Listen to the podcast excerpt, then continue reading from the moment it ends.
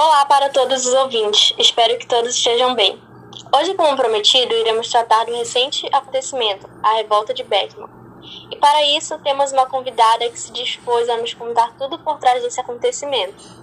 Mas devemos manter sigilo sobre sua identidade, devido à ordem do novo governador do Maranhão, Gomes Freire, que ordena a detenção e julgamento dos envolvidos na revolta. Sendo assim, iremos dar início à entrevista. Me diga, qual era a situação vivida no Maranhão? Primeiramente, o estado do Grã-Pará e Maranhão foi criado em 1621, necessariamente por espanhóis e portugueses, para expulsar os invasores que tentavam se fixar por aqui. E o primeiro governador foi Francisco Coelho de Carvalho, um capitão-general. Ficou no governo por 10 anos. No entanto, as coisas não ficaram boas, principalmente depois de 1654. E qual foi o motivo dessa piora? Hum, começou quando os, os, holandeses foram expulsos daqui. Se não me engano, assim que eles foram expulsos, passaram a cultivar e produzir açúcar nas colônias deles. Sabe onde ficam essas colônias? Ficam nas Antilhas. O nosso açúcar acabou ficando para trás, nos deixando em uma crise econômica, pois os europeus passaram a preferir o açúcar deles, além de que a maior parte da população vive em extrema pobreza. Isso também se agravou. Como se não bastasse, a nossa empresa açucareira não tem como arcar com os altos custos de importação dos escravos africanos. Entendo. Afinal, a economia de vocês se baseia na lavoura de cana e a produção de açúcar. O cultivo de tabaco, a pecuária para exportação de couro, a coleta de cacau e exportação de escravos. Sim, mas os jesuítas também não, não ajudavam muito pois não havia escravos negros o suficiente. Então começamos a escravizar os indígenas, mas eles insistem em dizer que é contra a lei e devemos catequizá-los, sendo que eles querem explorar o trabalho deles. Mas chegou o dia em que a coroa criou a Companhia de Comércio do Maranhão, em 1682, que segundo eles iria monopolizar o comércio local. Assim, essa empresa era a única que poderia comprar o que fosse produzido por nós moradores do Maranhão e era a única que poderia vender as mercadorias, em uma tentativa de diminuir a crise e desenvolver o nosso comércio local.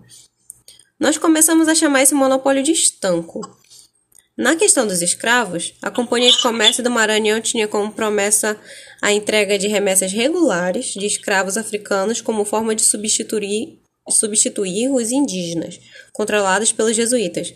A promessa era de enviar 10 mil escravos em até 20 anos, mas as remessas de escravos não eram cumpridas. Então, com esse contexto, quais eram as causas da revolta? Com todo esse contexto conturbado, que foi fruto da insatisfação de nós, moradores de São Luís, com as medidas tomadas pela coroa, por meio da Companhia de Comércio do Maranhão, na questão do monopólio comercial e no descumprimento das remessas de escravos africanos, outro fator era a insatisfação local com a ação dos jesuítas no controle das populações indígenas, como explicado anteriormente. A insatisfação que dos de nós moradores de São Luís ou companhia diz respeito ao fato de a empresa pagar preços muito baixos pelas produções, por favorecer terceiros, por não cumprir suas obrigações em relação aos escravos africanos e por oferecer mercadorias em péssima qualidade. E como, se nosso descontamento causado pelos jesuítas não bastasse, houve a criação de leis, por parte da coroa, que concedia o monopólio do controle dos indígenas a esses religiosos. No caso do Maranhão, foi decretada uma lei em 1 de abril de 1680, que proibia a escravização dos indígenas no Estado. Essa lei foi resultado direto dos esforços dos jesuítas para impedir que os colonos escravizassem e aprisionassem os indígenas. Essa situação revoltou as pessoas mais influentes de São Luís, conhecidas como homens bons. Para agravar todo esse cenário, os homens bons de São Luís não aceitavam o fato de o governador da província, Francisco de Sá e Menezes, morar em Belém, cidade considerada rival de São Luís, fazendo com que eles se sentissem desprezados por sua autoridade. Então suspeito que é onde a revolta se inicia, não é? Sim. Esses fatores levaram os homens bons de São Luís a se reunirem para conspirar contra o domínio local. Duas pessoas que faziam parte desse grupo eram Manuel Beckman e Thomas Beckman, que ficaram conhecidos pelo envolvimento com a revolta e por darem nome ao movimento.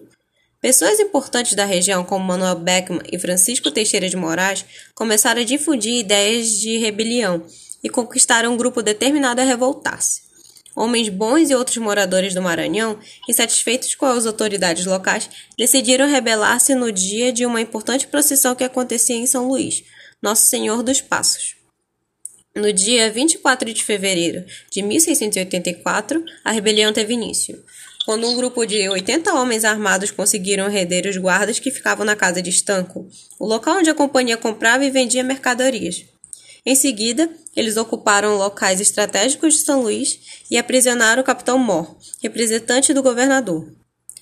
Depois de iniciar a revolta e tomado o poder, em 25 de fevereiro de 1684, a revolta estava consolidada.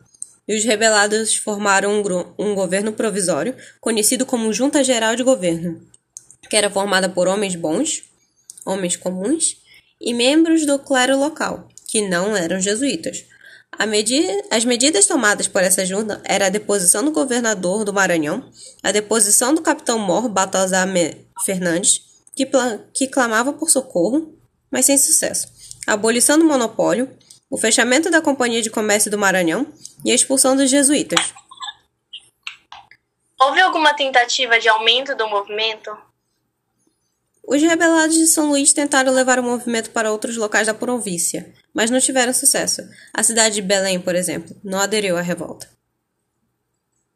E qual foi o desfecho de tudo isso? Os rebelados controlaram São Luís por mais de um ano, mas a partir de 1685 eles começaram a perder força. Nesse ano, Portugal enviou uma esquadra a São Luís, com a função de, remotar, de retomar a cidade. O, como a força desse movimento tinha perdido, tinha se perdido, no caso, a esquadra portuguesa conseguiu conquistar São Luís. A etapa seguinte consistiu na punição dos envolvidos da revolta de Beckman.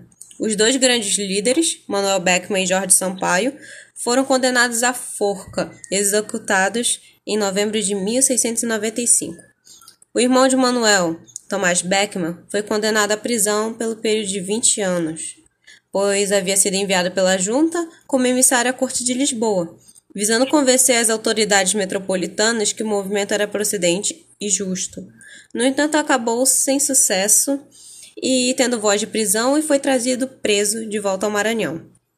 A coroa também enviou Gomes Freire para o novo governador do Maranhão, que então restabeleceu as novas autoridades depostas, onde os outros membros da revolta foram condenados à prisão perpétua, outros foram degradados e alguns foram condenados ao açoitamento em público, assim como tiveram suas propriedades confiscadas.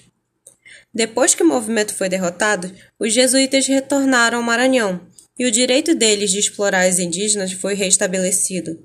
Mas mecanismos legais para a obtenção de indígenas como escravos foram criados em 1688. A Companhia de Comércio do Maranhão foi extinta pelo novo governador, Gomes Freire de Andrade. Houve alguma última declaração? Sim. Manuel disse: Morro feliz pelo povo do Maranhão. Mas será que foi necessário este fim? Poderia a coroa ter exagerado? Essas e muitas outras perguntas permanecerão sem resposta, por enquanto. Essa é a revolta de Beckman. Até o nosso próximo podcast e obrigada pela atenção.